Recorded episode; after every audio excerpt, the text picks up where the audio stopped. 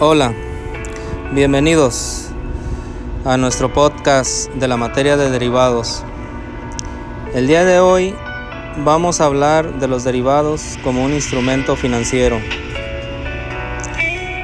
Y es así, los derivados son un instrumento financiero donde garantizan el precio en el tiempo.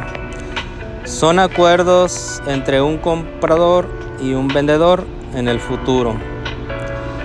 Cada derivado establece un precio en el futuro de un subyacente que está detrás y que puede ser un comodite, por ejemplo, puede ser el ganado, granos, gas natural, oro, entre otros, o algún tipo de seguridad financiera como acciones, fondos de gobierno y bienes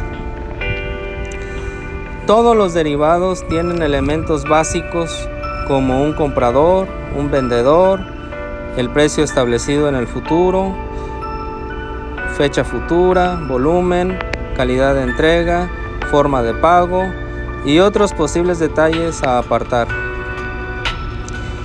Existen varios tipos de derivados como derivados de crédito, los cuales son garantías de rendimiento también están lo que son los derivados climatológicos, que además aseguran las condiciones del clima, cómo será la temperatura y la lluvia, entre otras más. Existen cuatro tipos de derivados básicos. Estos son los forward, los futuros, los swaps y las opciones. Los forwards son contratos en los cuales el comprador acuerda comprar un bien subyacente con el vendedor a un precio en el futuro. Los futuros son contratos forward pero estandarizado. Se lleva a cabo en un contrato de intercambio estandarizados. Los derivados swaps son acuerdos de intercambio de flujos de efectivo futuros, los cuales uno de estos flujos está basado en precios variables o flotante y el otro está basado en precios fijos o no flotante.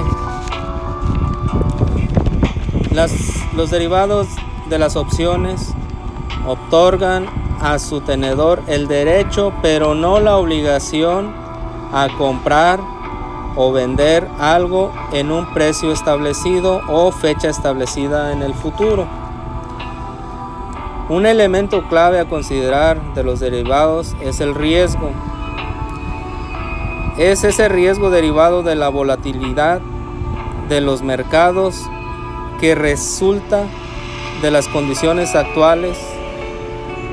Estas condiciones son geopolítica, balanzas políticas, remesas, inflación, Producto Interno Bruto e índice de consumidores, entre otros.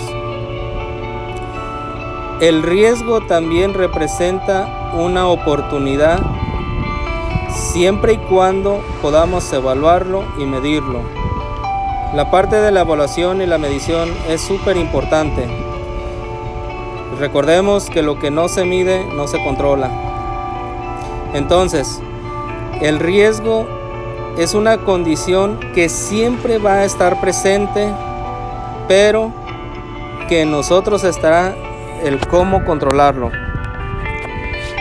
Muchas gracias por estar con por participar en esta en este podcast y esperemos el siguiente. Muchas gracias.